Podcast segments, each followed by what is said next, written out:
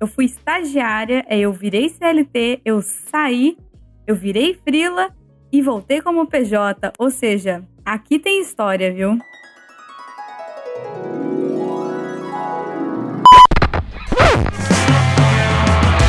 Oi, gente, eu sou a Manu Bordache, fundadora do Still The Look, e esse é o The Look Stealers, podcast para contar tudo sobre os bastidores do coolest office in town, ou seja, do nosso escritório.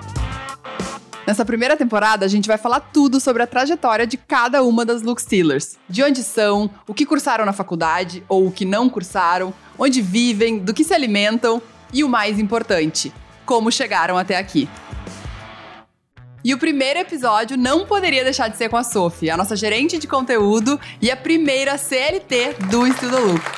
A Sophie é formada em jornalismo e começou com a gente lá em 2014, quando nosso escritório mal cabia quatro pessoas. Desde então, a Sophie já saiu do Still the Look, já voltou e hoje trabalha com a gente diretamente de Amsterdã, porque a gente é muito chique e tá começando internacionalmente esse episódio já. Sophie, seja muito bem-vinda e muito obrigada por estar com a gente aqui hoje, não só nesse episódio, mas na vida do Still the Look. Sem a menor dúvida se a gente chegou onde a gente chegou, é por cada uma das meninas e meninos que passaram pelo Still the Look, mas o cargo de primeira Look Stealer será eternamente teu.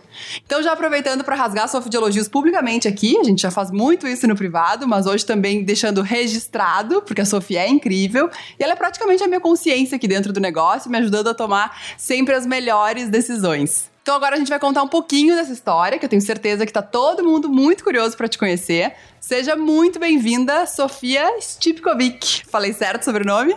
Falou certo, Manu. Primeiro, eu queria agradecer. Eu não sei, vocês não estão vendo, mas eu não sei, eu acho que eu não tô nem vestida com a roupa certa. Parece tanto de elogio. Só fazendo um adendo aqui que eu não fui apenas a primeira CLT, mas quase a primeira look stealer do grupo. E outra, eu já fui, eu fui estagiária, eu virei CLT, eu saí, eu virei frila e voltei como PJ. Ou seja, aqui tem história, viu? A Sophie já foi tudo e mais um pouco aqui dentro do Still the Look, mas qual será o futuro da Sophie? Fiquem com a gente que vocês vão descobrir no final deste episódio.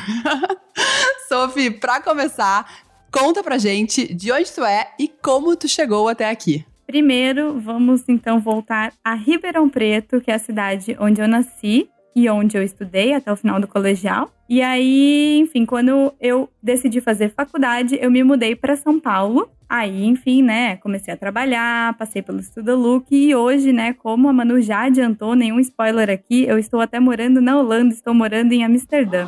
Sophie, e tu se mudou para São Paulo para cursar jornalismo. Me conta como foi essa trajetória, dessa saída de Ribeirão para São Paulo, quando foi isso, com quantos anos? Eu, assim, se separasse a Sophie ali dos seus 12, 13 anos, você falasse para ela que ela ia se mudar para São Paulo, talvez ela te desse um tapa, porque eu não queria me mudar para São Paulo, eu amava Ribeirão. Hoje é um pouco diferente, não que eu odeie Ribeirão, mas um pouco diferente. É, eu decidi, na realidade, fazer jornalismo depois de eu ter passado por um meio que um teste vocacional junto com uma psicóloga. E ela me ajudou a apontar que eu deveria ir para área de comunicação. E aí, a partir disso, eu decidi por jornalismo. E aí, eu fui para São Paulo, onde eu morei na casa dos meus avós e cursei jornalismo no Mackenzie. E é, acho que é isso. Tu fez o teste vocacional com quantos anos, Sophie? Ai, mano, eu era muito nova. Eu entrei na faculdade, na realidade, aos 17. Então, acho que eu passei pelo teste vocacional ali com uns 16 e tudo.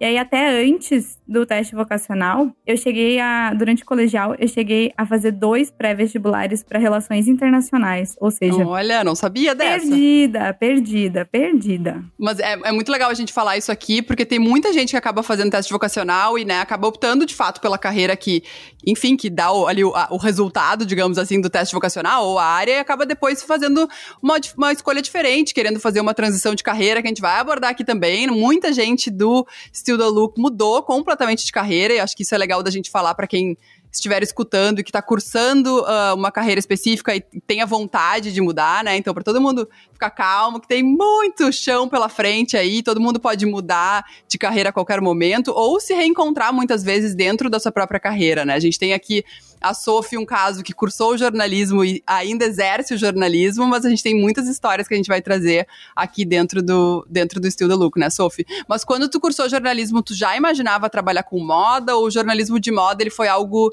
que surgiu aí ao longo da faculdade? Como que moda surgiu na tua vida? Então, até o teste vocacional me ajudou também a entender que o que eu gostava muito de moda não era para ser necessariamente. Eu não ia ser uma estilista, sabe? Eu gostava de moda, mas moda tava mais como uma especialização do que como a minha carreira principal, assim, o que eu iria cursar de fato. E aí, durante a faculdade de, de jornalismo, eu não entrei necessariamente pensando que eu queria ser uma jornalista de moda ou trabalhar com moda né, na área de comunicação. Eu entrei e aí eu me deparei com um leque imenso de oportunidades dentro da comunicação, dentro do jornalismo. E eu acredito muito que o meu primeiro estágio ter sido na área de moda é o que mais assim me ajudou a trilhar o meu caminho voltado para moda, porque uma curiosidade é que eu, por exemplo, gosto muito de esporte, eu sou bem fanática por futebol, então talvez, talvez se eu tivesse feito o primeiro estágio na área de esportes, a gente não estaria conversando aqui hoje. Ainda bem que não fez o estágio de esportes, então. Mas temos aqui Sophie e Isabela, que depois será entrevistada aqui também. Ambas fanáticas por futebol, tá certa? Tá certo, tá certíssimo. Time, então já fala o time aí, vamos recrutar algumas amantes do esporte também. Ai, mano, é difícil, tá? No Brasil, eu torço pelo Corinthians, porque assim, família toda, sabe? Minha mãe e meu avô, assim, eles me ensinaram a amar o futebol, amar o Corinthians. Mas assim, eu sou fanática mesmo pelo Manchester United. E assim. A pessoa sabe, é, é difícil, chique, né? Eu com, sofro. Com, com time internacional. Não é chique, não, viu? Porque ultimamente a sofrência tá sendo tão grande que você não faz ideia. Ah, não faço mesmo, porque eu não acompanho. Então, então vamos para a próxima pergunta, antes que eu comece a passar vergonha aqui. Mas, Sophie, tu citou aí do primeiro emprego ter ditado muito a tua carreira. Eu acho que isso acontece muito, acho que é natural, né? Com, com muita gente. E, né, entrando nesse, no, no mérito aí do teu primeiro emprego, do teu primeiro estágio, que foi em moda. Eu já sei onde foi e como foi, mas queria que tu contasse para todo mundo aqui como que foi esse processo e qual foi o teu primeiro estágio. Sim, bom, o meu primeiro estágio foi na Amaro, numa época que ela se chamava Aremo, era lá no Bom Retiro e tinha pouco mais assim de 15, 20 funcionários. E uma coisa engraçada é que durante meu processo seletivo eu também estava fazendo processo seletivo em outra empresa, que era uma empresa focada em noivas. E eu só fui para Amaro porque eu tinha começado o processo seletivo lá. E aí eu cheguei num momento que a empresa de noivas queria me contratar, mas na realidade eu não queria muito trabalhar com a área de casamentos, não. Eu queria trabalhar com moda. Então eu cheguei, mandei pro pessoal: gente, o pessoal ali da, da outra empresa, do outro processo seletivo, tá querendo me contratar. Vocês não vão querer me contratar mesmo? E é assim que eu consegui meu primeiro estágio. As táticas de Sofia aqui sendo desvendadas de como foi. E quem te entrevistou na Amaro, na época, que na época era Aremo, pra quem não sabe, né, fazendo um parênteses aqui, Amaro, acho que os dois primeiros anos, né, Sofia, o nome da Amaro era Aremo, depois eles fizeram um rebranding e mudaram o nome pra, pra Amaro. Quem te entrevistou na Amaro foi a Cata, né, que uh, foi minha, minha sócia por oito, quase nove anos, né, saiu do, do Estudo Lucro no finalzinho do ano passado. E, e desde então, né, a tua história no Estilo da Look começou muito antes do Estilo da Look, né? A Cata que te recrutou na Amaro. Exatamente, a Cata foi a minha primeira chefe e foi muito legal, assim, foi uma oportunidade muito, muito bacana. Eu me lembro muito, assim, das entrevistas que eu fiz com ela lá, que ela já chegou e aí ela me pediu, teve uma que ela me pediu, ah, você pode me mandar o seu portfólio? Eu falei, não, imagina, não preciso te mandar, tá aqui, ó, impresso, pronto. Então, assim, foi bem, foi bem divertido. Ah, é assim, é, é, é, virgem, entendeu? Virginiana, sabe? A gente vai muito preparada, muito metódica pra coisa. Gente, a Sophie tem as melhores planilhas, é a pessoa mais organizada do Estilo Look, sem dúvida, né? O signo explica. Mas isso leva, né, a, a acho que ao, ao fato de que a tua uh, entrada no Estilo Look, acho que foi tem uma curiosidade, uma particularidade que na verdade tu nunca foi entrevistada para estar no estilo da Look. Porque como a Kata, que era uma das sócias, já Nunca. tinha te entrevistado via Amaro, na verdade, quando ela uh, passou a trabalhar full time no Still da Luca, acho que depois ela também ficou acho que uns dois anos na, na Amaro, né, Sophie? Uh, ela, na verdade, te trouxe junto. Então, ela veio primeiro, primeiro pro Still da Luca, e aí a gente, então, na época, eram só os sócios que trabalhavam. A gente não tinha nenhuma funcionária contratada. A gente tinha, inclusive, temos que entrevistar a Paula, né? Não podemos esquecer da Paula, foi a primeira frila do Still da Luca, mas a gente não chegou a ter uma, nenhuma funcionária antes da Sophie. Então, quando a gente precisou contratar a primeira funcionária, não teve a menor dúvida. A, a Cata falou: não, deixa eu roubar a Sophie aqui da Amaro, porque ela trabalhava comigo e confio nela de olhos fechados. Então ela veio já com a, a indicação da Cata, e como a gente, a gente era super pequeno, a gente não tinha nenhum processo seletivo, né? Então, e foi uma indicação. E aí tu já conhecia o Estilo Look da Amaro mesmo, né, Sophie? Sim, eu trabalhei na, na Amaro ali por um ano mais ou menos. E aí, na época que a Cata decidiu se dedicar só ao STL, ela, sai, ela saiu, e aí na saída dela, ela me convidou para ir junto, o que para mim fez todo sentido, assim, profissionalmente, porque, um, eu era extremamente jovem, muito, muito jovenzinha. Uh, e aquele tava sendo o meu muito, primeiro estágio. Muito então colágeno. Então, ué, bombando ali, ó. Mas eu era muito jovem, então fazia muito sentido para mim, é, enfim, buscar outra oportunidade, né? Ter outra experiência profissional. E diferente do que eu tava tendo, né? Porque na Amaro eu trabalhava com conteúdo, claro, mas era um conteúdo voltado para marca, né? E aí no STL eu tive a oportunidade de começar a criar um conteúdo mais editorial, né, para um portal. Então, para mim fez todo o sentido do mundo fazer essa transição e ainda ia ser um lugar que eu ia ter muita visibilidade, que ia ser muito importante pensando também na minha carreira. E assim eu fui contratada pelo STL pela primeira vez, virei estagiária, sem entrevista, né? Só com o melhor networking. Exatamente, melhor network. Até fazendo um parênteses aqui, porque para quem chegou no nosso podcast, eu tenho certeza que muita gente já super conhece a história do Estilo da Luca, outras pessoas não conhecem tanto. Então, para que vocês entendam, né, sobre o que a gente está falando aqui, uh, quando a gente fundou o Estilo da Luca em 2012, foi quase junto com, com o nascimento da Amaro, que se eu não me engano também foi em 2012, mas um, alguns meses depois. A Cata, que foi minha sócia durante muitos anos, trabalhava no, na Amaro. E só eu, então, do sócios na época que me dedicava full time ao Still the Look. Então todos os outros sócios eles tinham outros trabalhos e foi assim durante dois anos, onde eu me dedicava full time, mas os outros sócios eles tinham né, seus, seus trabalhos do dia, digamos assim, e quando terminava o trabalho aí se dedicavam uh, ao Still the Look. E aí isso, né, chegou um momento que a gente, bom, não tem como seguir levando as duas coisas ao mesmo tempo, e aí que os sócios uh, largaram seus outros trabalhos formais, digamos assim, para que a gente pudesse todo mundo se dedicar ao Still the Look. E nisso vieram todos os sócios para para o negócio, onde a gente tinha um escritório ali na, na Rua Augusta, em São Paulo, e a gente fez a brincadeira aí, o escritório era tão pequeno que, de fato, eram, éramos em quatro sócios, mais a Sophie, então, assim, se um espirrava, acho que todo mundo ficava gripado de tão pequeno que era nosso escritório, né, Sophie? Nossa, era. E assim, era uma salinha e eu lembro que ficava bem em cima do Starbucks, então minha vida era, eu chegava, eu passava no Starbucks, subia com meu copinho, tanto que a gente até, né, teve uma época que a gente encasquetou que a gente queria ter uma parede de copos do Starbucks e a gente guardou e guardou e guardou, encheu, tipo, gavetas com copos do Starbucks, tudo pra gente perder, porque um dia a diarista veio limpar e aí, óbvio, né, ela não tinha aviso nenhum da nossa parte que a gente estava guardando aqueles copos. Ela viu e falou: "Pô, lixo, né?" Foi tudo pro lixo. Todo um trabalho ali para construir uma parede. Meses, lixo. Culpa nossa que a gente não deixou nenhum aviso, a gente ficou muito, assim, frustradíssimas, porque a gente usava e na época, deve ter ainda, com certeza no Instagram, se alguém for lá pra baixo, né, no 2000 e não, 2014, isso é porque a gente demorou dois anos para ter um escritório do Estilo Luca. Mas a gente fazia muitas fotos e o escritório era em cima do Starbucks, então a gente era completamente viciada em Sim. Starbucks. Era assim, acho que tudo que a gente ganhava no mês a gente gastava em café do Starbucks ali eu na Eu sempre tive uma cota, uma cotinha do meu salário que eu jogava por um cartãozinho do Starbucks e eu usava. E era, era minha cotinha de café do mês. Fica aí a dica pro Starbucks patrocinar este podcast, já que depois do primeiro episódio já temos um patrocinador. Seria um sonho? Seria. Estamos abertas a conversas. Estamos abertas, é meio comercial,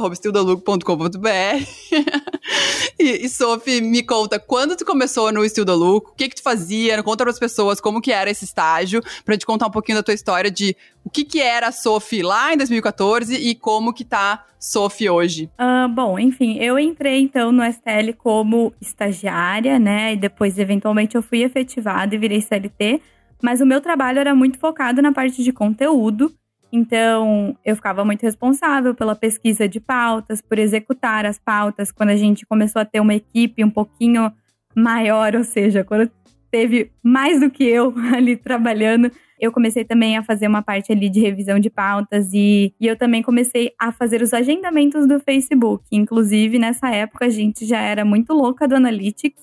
E eu me lembro eu cheguei a ter duas telas, e aí numa tela ficava lá o Analytics, no outro a gente ficava vendo toda vez que subia um post no Facebook e a gente ficava, ah, meu Deus, tá subindo a quantidade de acessos. Mas basicamente era esse o meu escopo de trabalho, né? Eu fazia a parte do conteúdo dos posts que iam pro site e cuidava também do agendamento dos posts no Facebook. E acho que o que é mais legal, né, na minha opinião, eu quero, quero muito ouvir de ti, é que tu pegou o Estudo Look desde o início, né? Então, tudo que foi surgindo desde então, novos formatos, novas mídias, tu tava lá com a gente desde o início, acho que, e foi aprendendo muito com a gente, e como, né, lógico, a gente tinha outras experiências profissionais, tu também teve outras experiências profissionais, mas foi um mercado que foi crescendo e amadurece, amadurecendo junto com a gente, né, então a gente foi descobrindo muita coisa sem ter acesso à informação que a gente tem hoje, né, muito no, muito no tato ali, né. Sim, sem dúvida, Manu, e assim, para mim, como eu falei, eu era muito jovem, então foi uma experiência muito rica, assim, porque eu pude criar conteúdo, eu pude aprender um pouco mais a mexer nas redes sociais. É, a gente pegou aquele início do Snapchat, então a gente pegou o início e o grande boom do Snapchat, né? E que aí a gente começou a aprender um pouco como mostrar os bastidores, né, da, da empresa, que é muito que hoje os stories são usados, né, né, pela maioria do, dos negócios. A gente pegou esse boom ali com o Snapchat. Eu participei do primeiro Summer Office, eu não queria falar nada, mas eu participei, fui lá pra Ibiza, tá, amore? Uh, e aí foi assim, foi muito legal, né? Porque eu tive né, a experiência completa ali de, de fazer de um pouquinho de tudo, assim, ir pra é, viagem a trabalho, trabalhar direto no escritório, fazer um pouquinho de tudo mesmo. Um pouco de tudo. E é muito legal a gente contar desses marcos, né? Acho que falando do Snapchat, sem dúvida, foi um dos grandes marcos né, da história do Still the Look, justamente por ter esse né, foco nos bastidores, que. Uh, era ainda maior do que o que é hoje nos stories, porque acho que no, no, Snapchat as pessoas tinham menos filtro ainda de mostrar mais ainda a realidade. Hoje em dia as pessoas estão um pouco mais preocupadas e, e, acabam editando mais suas histórias ali, né? Então o Snapchat, sem a menor dúvida, foi um grande marco. A gente tem um público muito grande que até hoje nos segue, fala: comecei a seguir vocês no Snap, sou da, sou da época do Snap. Então isso foi muito legal. E o Summer Office foi outro grande marco, que para quem não conhece, a gente fazia escritórios itinerantes uh, do Studio Look. Então o primeiro Summer Office foi em o primeiro Summer Office foi em Ibiza, e a gente foi um time do Studio Look e algumas influenciadoras convidadas, e a ideia surgiu muito no almoço, a gente tava conversando, de, putz, se todo mundo fosse trabalhar de algum lugar paradisíaco no mundo, a gente vendesse isso para as marcas que patrocinassem por a gente tá gerando conteúdo em outro lugar do mundo, e foi incrível, assim, a repercussão foi muito legal, organicamente, porque ninguém fazia isso na época, e aí a gente foi pra Ibiza. E aí eu lembro, tu tinha quantos anos, Sofia? 19, 20? Por aí, Ai, né? Mano, eu devia ter 20 eu acho. E não, e foi um trabalho de convencimento pra mãe da Sophie pensar assim: meu Deus, quem são essas pessoas loucas que querem levar minha filha pra Ibiza, porque Ibiza. E a gente alugou uma casa paradisíaca em Ibiza, maravilhosa. E a gente ficava trabalhando o dia todo. Parecia só glamour pra quem tava assistindo, mas era muito trabalho. A gente também com o fuso, né? Então, trabalhando por muito tempo e pra fazer todas as entregas de todas as marcas. Até que um dia a mãe da Sophie ligou e a gente tava em algum lugar indo jantar. Eu não lembro como é que foi, Sophie, que a tua mãe falou: Eu já tive 18 anos, mas foi em Ribeirão, não em Ibiza. E ela apavorada, a gente levando a Sophie pra balada. Não, uma coisa que eu acho que é muito importante, Manu, da gente falar, que é para deixar claro para todo mundo, porque, enfim, eu acho que como eu trabalho com conteúdo e moda nas redes sociais, isso é uma confusão muito comum, né? Que as pessoas olham e elas, as pessoas acham que é, ah, é só o glamour. Mas assim, gente, quem vê o close lá na, na fotinho do Instagram não sabe como é que é que a gente trabalha. A gente rala muito, é um trabalho muito sério, sabe? Apesar de ser divertido, da gente estar tá sempre, tipo, de bom humor, alto astral, a gente leva o trabalho muito a sério, né? E, e mesmo, tipo, viajando para Ibiza e trabalhando remoto de lá, o trabalho era muito sério. Óbvio que quem tava vendo ali no Snapchat ou no Instagram tava olhando só a gente visitando as praias, é, fazendo, entregando conteúdos, fazendo publis. Mas assim, era muita relação por trás, era muito perrengue. E até nesse dia eu acho que foi que a minha, a minha mãe falou, porque tava rolando meio que uma virose no grupo. E aí eu fiquei muito mal. E aí minha mãe ficou meio tipo. E aí eu lembro que vocês falaram: Nossa, será que a gente liga pra mãe da Sophie que ela tá passando mal? E aí, né, a primeira coisa que minha mãe pensou, eu imagino, foi: Ah, pronto. Ah, pronto, levaram a, a Fia lá pra balada e ela tá toda se vomitando. Mas não Socorro, era isso. Não era, era zero. Virose, era virose. Zero, gente. Eu acho que a gente não foi, foi pra nenhuma balada, de verdade. Assim, nenhuma, né? Nenhuma, nenhuma. A gente só trabalhava e eu acho que é importantíssimo esse ponto que tu falou, porque é, é muita relação e, de fato, as pessoas veem 10 minutos editado de um dia inteiro de muito trabalho, né? Então, é, eu, eu acho que isso, né, a gente tem muitos casos, a gente vai entrevistar o time todo aqui, né? Então vocês vão ficar sabendo de todas as histórias por muitos ângulos diferentes. A gente já teve muitos casos das pessoas entrarem no the Look idealizando algo completamente diferente e muitas vezes, né, se frustrarem por encontrar um ambiente como qualquer outro, de, de um trabalho uh, normal, né, que tem muito trabalho e eu acho que as pessoas muitas vezes esperam só essa parte glamurosa da moda, porque eu acho que, né, né, junta toda, toda essa, essa mídia que tem em cima do negócio, to, tudo que a gente abre ali do negócio e também moda, que né, é um mercado que as pessoas acham que é muito glamuroso. E aí acho que junta a fome com a vontade de comer, né? É, é muito comum, né? Tipo, eu acho que na realidade isso deve ser comum em todas as áreas. Eu acho que todo mundo que ama o que faz ou acompanha, ou, sei lá, algum, algum trabalho de alguém nas redes sociais, principalmente, a gente tem uma ideia muito idealizada mesmo. E porque é isso, né? Nas redes sociais a gente costuma mostrar o que a gente acha bom, né? O que a gente acha positivo. A gente não costuma levar para as redes sociais os perrengues, quando a gente tá sei lá, desmotivado ou quando a gente tem algum problema. Isso a gente não mostra. A gente mostra só o recorte positivo das nossas vidas, dos nossos trabalhos. É aquela coisa. A gente vai idealizar sempre, mas assim, é entender que é um trabalho e se trabalho fosse só alegria e festa e curtição e coisas boas, chamaria férias, né? ou pode chamar Summer Office, que daí a gente junta as duas coisas, né, Sophie? Mas, Sophie, brinca brincadeiras à parte aqui, uh, depois dessa, desse nosso retorno uh, teve ali uma interrupção na nossa história, né? Que a Sophie saiu do Still the Look.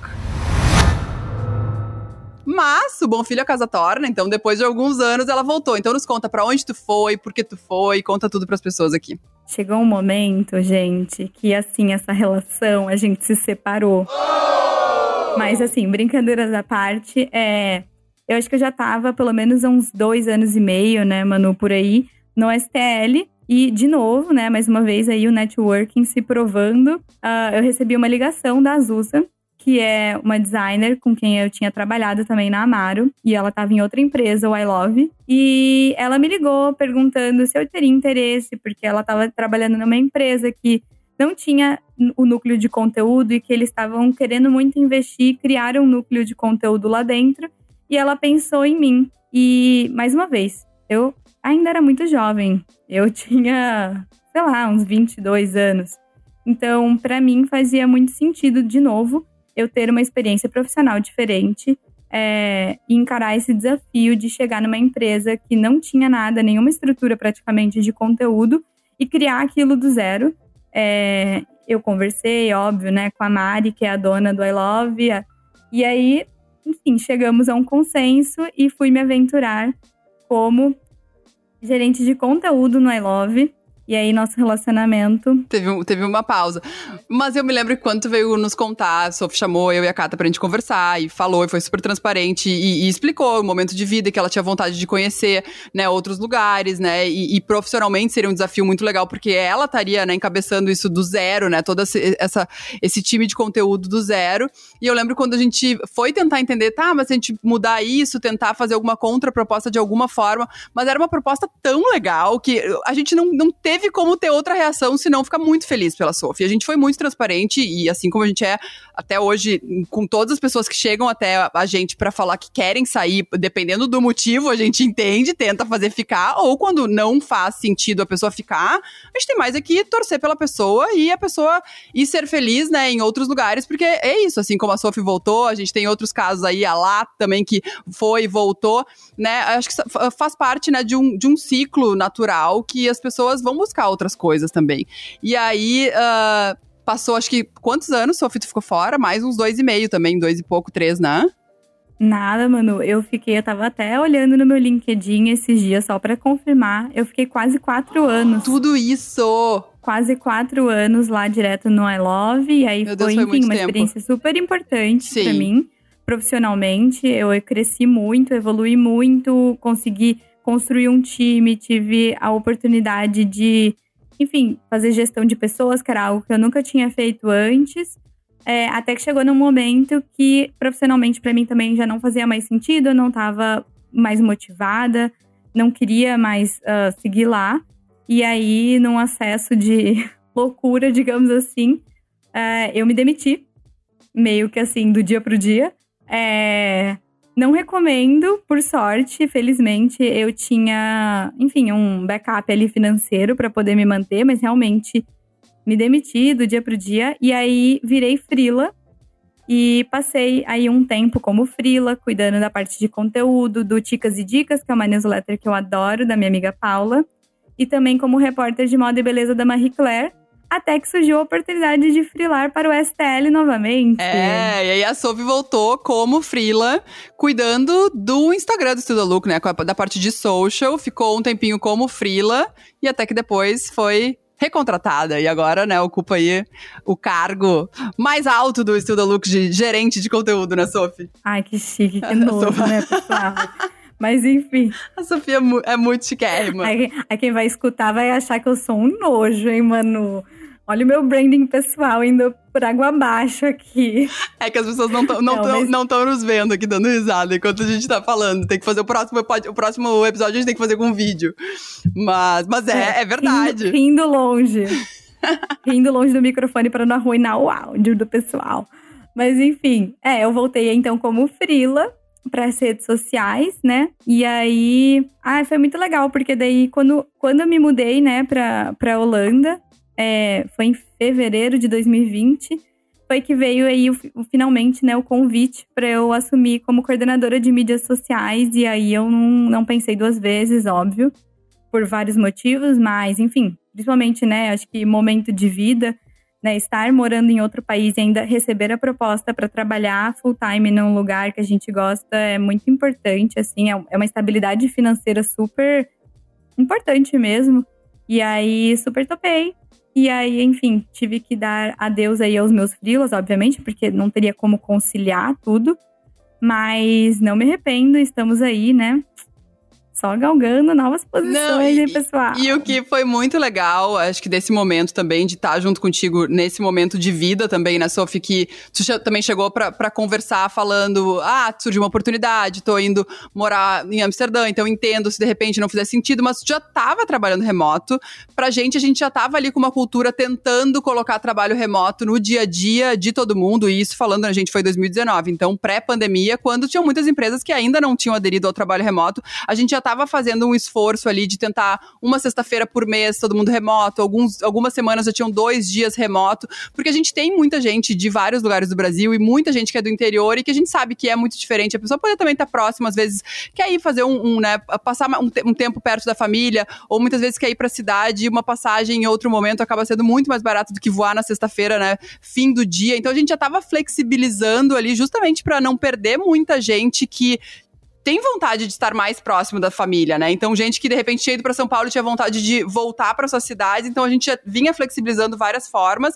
E aí, quando a Sophie falou de ir para Amsterdã, a gente falou: bom, a gente nunca teve nenhuma funcionária 100% do tempo fora, vamos testar. E tá aí, né? Se provou que já tá um ano e meio com a gente, né, Sophie, remotamente, já, tá, já tá um ano em Amsterdã, então, né, super, super certo. Hoje a Sophie tá, tá, tá num fuso aí que a gente acorda, a Sophie já fez 300 mil coisas, porque ela tá cinco horas na frente, então é, eu acho que, né, fica também aí como um aprendizado para muitas empresas que ainda têm esse medo, e eu acho que quando se existe confiança, né, é, é possível qualquer formato, é tudo só, só o, o combinado não sai caro, né, as coisas só tem que ser muito conversadas.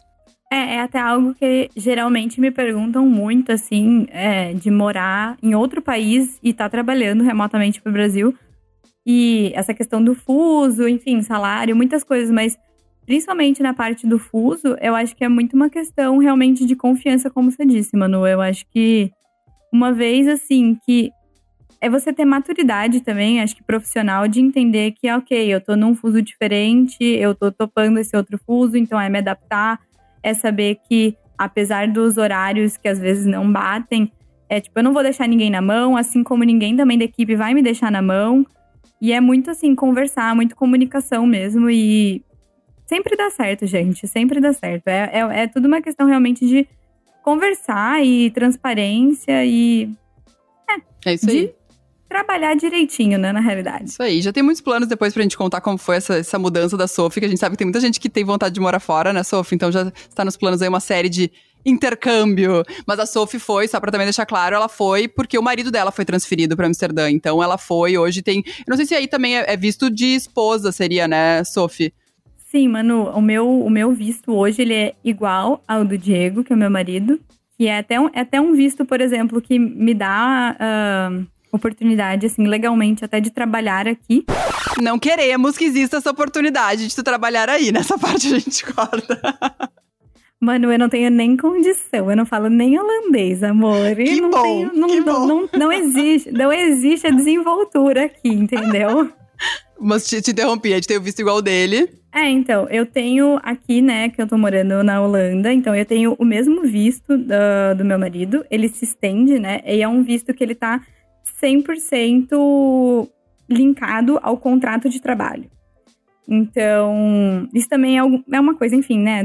Tô trazendo aqui várias informações que deveriam estar nesse podcast sobre morar fora, mas só para matar a curiosidade das pessoas, então é bem isso. Eu vim, então, me mudei porque meu marido foi expatriado para cá com contrato de trabalho e hoje a gente mora aqui com esse visto linkado ao contrato de trabalho dele, tudo certo. Espero Espero que para sempre. Nada com, contra o Brasil. Com seus, mas com seus dois filhos, com seus dois filhos, Raimundo e Roberto. Isso. Exatamente, a família toda feliz agora. São dois chihuahuas. é, é, só fazer esse parênteses pra ninguém achar que eu tenho crianças. Eu não, não tenho crianças. Eu tenho dois chihuahuas que, para mim, assim, minha vida, meus filhinhos. Todo mundo seguindo a Sophie já no, no Instagram para conhecer os filhos dela, que eles são ótimos mesmo. E, Sophie, antes a gente né, ir para os nossos quadros e se encaminhar para o fim, queria saber também mais da tua formação profissional, cursos que tu tenha feito, que as pessoas possam se inspirar aqui também. Hoje, né, tu aprendeu muito com o mercado da moda, no próprio mercado da moda, mas que outras especializações tu já, já buscou e fez aí ao longo da tua carreira? É, deixa eu pensar, eu tenho então a graduação em jornalismo, e aí, ao longo da graduação, eu tive a oportunidade de fazer alguns cursos livres, né, extras, Uh, eu me lembro de muito de ter feito um curso de edição de vídeo, porque também essa área de audiovisual eu sempre gostei muito. Também fiz um curso de web writing na época, gente. Parece até velho, né? Parece que eu fiz esse curso em 1980, tudo bem? Mas não foi, pessoal. Na época, na época era, era um negócio que a gente tinha que aprender a escrever para, para a internet. Para a web, gente. É... Socorro, a gente tá muito velha. Você vê, a gente, a gente se entrega nos detalhes. Mas, enfim, eu fiz esse curso, então, de escrita para a internet. Uh, e aí, mais também, mais pra frente eu queria, da minha só, carreira, só eu, eu, queria saber se tem algum, cur, algum curso de escrita sem internet hoje em dia. Porque, né, acho que... É, não, não existe. Não existe mais, né? Gente, assim, nos corrige se a gente estiver errados aqui, mas, né, brincadeiras à parte, vamos lá. É, e aí eu também fiz mais pra frente é, uma pós-graduação em Fashion Marketing and Communication. Hum, muito chique o título, lá no IED. E eu acho que foi muito positivo, assim, para mim, porque, como você disse, Manu, eu já tinha meio que a experiência da parte de comunicação, né, de moda, mas eu não tinha a visão, porque eu não aprendi isso na graduação, é, uma visão mais focada na parte de marketing, eu não tinha uma visão também de entender um pouco mais o universo da moda enquanto indústria mesmo. Então, eu aprendi tudo isso na, na pós-graduação e foi muito importante para mim. Não, com certeza. Acho que dá uma bagagem teórica, qualquer curso que a gente faz que é incrível, mas nada substitui a prática, né? Acho que as coisas são muito complementares. Principalmente, né, em casos como a gente tá aí há tanto tempo, quando a gente chegou aqui era tudo mato, né, Sophie? Então a gente foi descobrindo e desbravando esse mercado conforme ele foi crescendo. Então, quando a gente começou o Estudo Look em 2012, gente, assim, quase praticamente todos os sites, os e-commerces que a gente compra, compra hoje nem existiam em 2012. Se a gente vai pensar nove anos, não é que é muito tempo, mas né, o Brasil cresceu muito uh, né, em e-commerce, em, em conteúdo comprável, né? Acho que olha, olha o mundo que, que começou de lá para cá, todo esse né, cenário de influenciadoras que antes não, não existia, né? Foi bem, o 2012 foi o boom das blogueiras no Brasil ali, mas toda a questão de influenciadoras, micro-influenciadoras, foi, foi de lá para cá. Então, hoje, eu acho que mente, acho não, tenho certeza, né? Que, que assim, mente quem diz que é especialista absoluto em qualquer um dos assuntos, porque as coisas estão migrando o tempo inteiro. Então a gente pode estar especialista em algo algum dia, mas se a gente não estiver constantemente estudando e constantemente evoluindo, a gente vai ser atropelado por alguém que está vindo, né, com uma cabeça mais jovem, com outros, né, outro pensamento, outro, outro olhar, o que nos dá, né, uma, uma acho que uma questão que daí ninguém tira a questão do tempo é maturidade, né? Isso sim, maturidade profissional, maturidade, né, em termos de marca, de tudo que a gente está construindo, mas, né, as, as, as, demais questões, eu acho que é muito importante a gente fazer esse. Acho que deixar bem claro aqui para todo mundo que a gente precisa estar tá em constante, né, evolução, constantemente aprendendo. É, é importante que a gente continue se atualizando e, assim, falando muito, assim, particularmente eu, é, eu acho que é muito importante, né, da gente saber o que está acontecendo. Não necessariamente a gente precisa aderir a tudo, a gente não precisa estar, tá, nossa, pessoalmente largando coisas que a gente gosta ou que falam mais a nossa verdade, mas está sempre se atualizando. E principalmente, assim, a gente que trabalha, né, mano, com internet, com redes sociais, a gente precisa saber o que está acontecendo e precisa pelo menos investigar os movimentos. A gente Perfeito. não precisa aderir, né? E a gente, né, e a gente não precisa con... fez o TikTok dançando. É, ainda não, não. E eu ia falar, a gente não precisa concordar com os movimentos também, mas é muito importante a gente não se alienar e a gente, inclusive, seguir perfis que a gente discorda, né, ativamente para entender o que todos os lados estão falando, pensando, né? Então é, é muito importante. Acho que isso, isso nos faz profissionais muito mais, muito mais ricas, né? Sophie, indo para os nossos dois quadros finais. Primeiro, um ping-pong, né? Então, já que tu conquistou este emprego tão desejado, e agora? Vamos para o nosso ping-pong para a gente falar do teu futuro, Sophie. Então, em uma palavra, ou em algumas palavras, o que que tu deseja daqui para frente?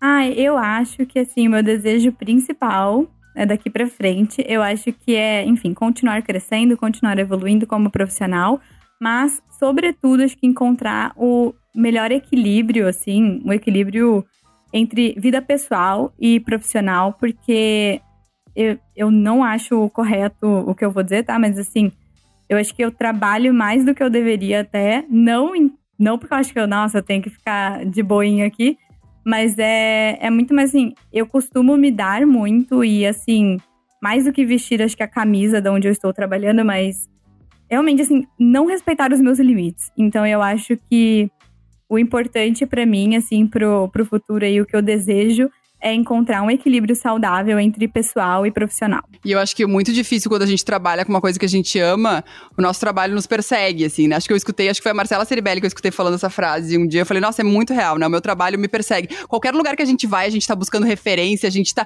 Então a sensação é que a gente nunca desliga. Então eu acho que é, é, é mais perigoso ainda, né? Porque a gente não tá sempre pensando. Próximo, qual o teu sonho pro Still the Look? Ah, é um sonho de dominação, né, mundial.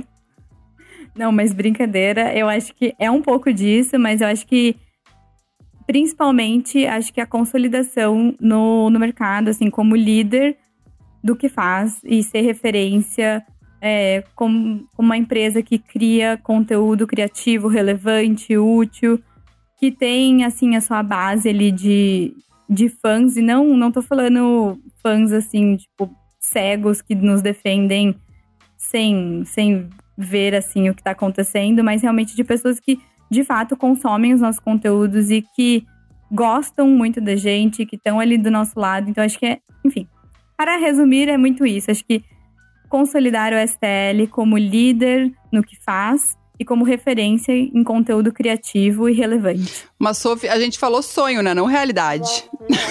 Não, Ai, mano.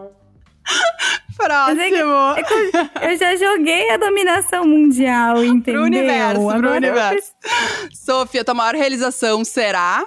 Ai, meu Deus.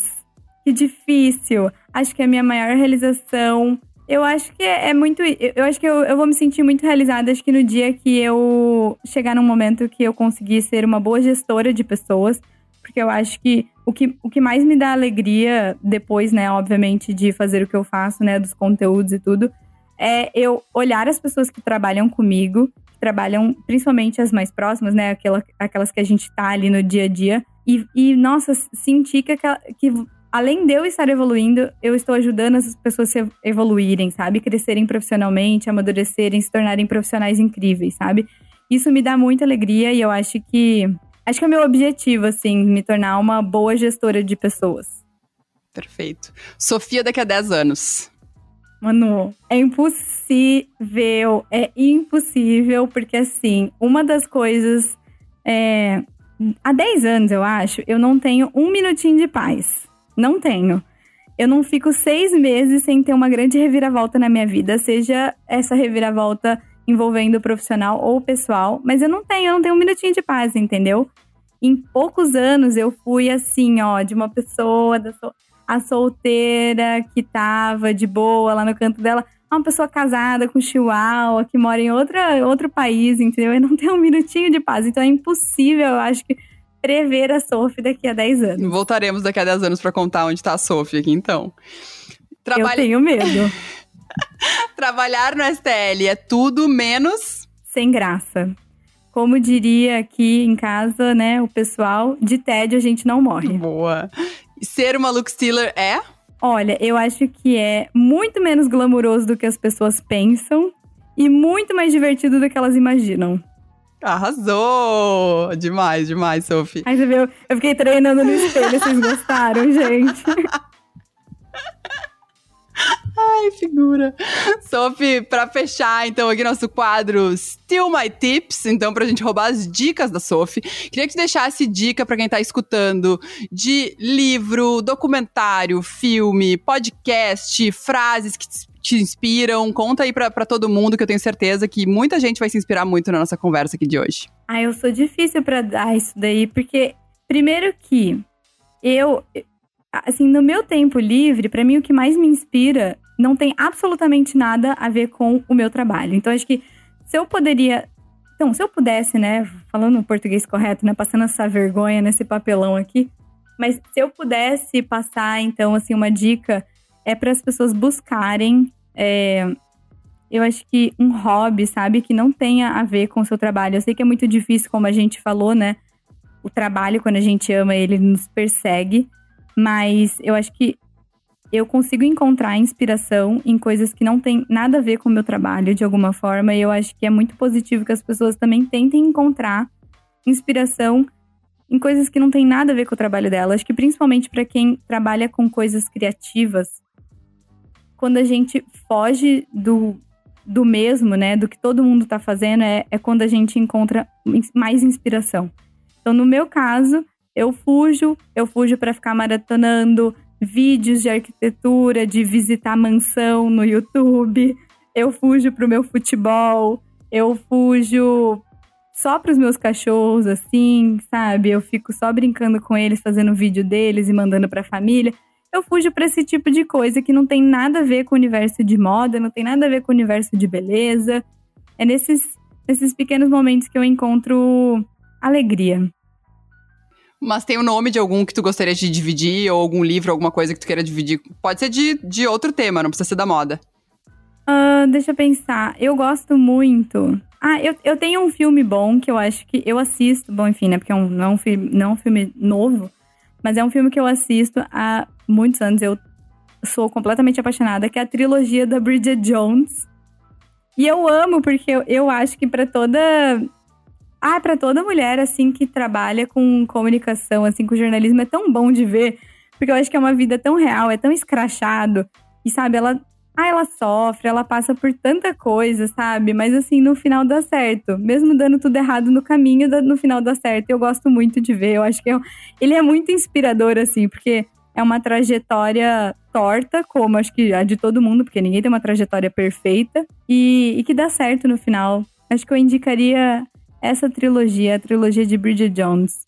Cheia de altos e baixos, inspiradora, vida real. Óbvio, né? Vida real, gente, dentro do universo, né? Que Hollywood, né? Mas assim, vida real. I will not be defeated by a bad man and an American stick insect. Vida real, coloque as aspas aí. coloque as aspas.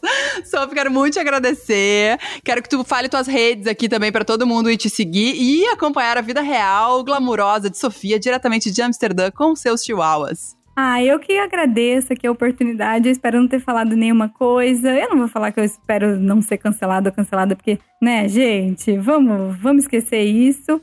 Então é arroba Sofia Stipkovic. É difícil o sobrenome, eu não vou ficar aqui soletrando, mas ali na descrição do podcast vai ah, ter. Ah, arrasou, viu? Olha aí uma pessoa que trabalha e com mídias favor. sociais, né? Não, né? Não pode tirar essa parte depois do final aqui em todos os próximos, a pessoa procura na descrição.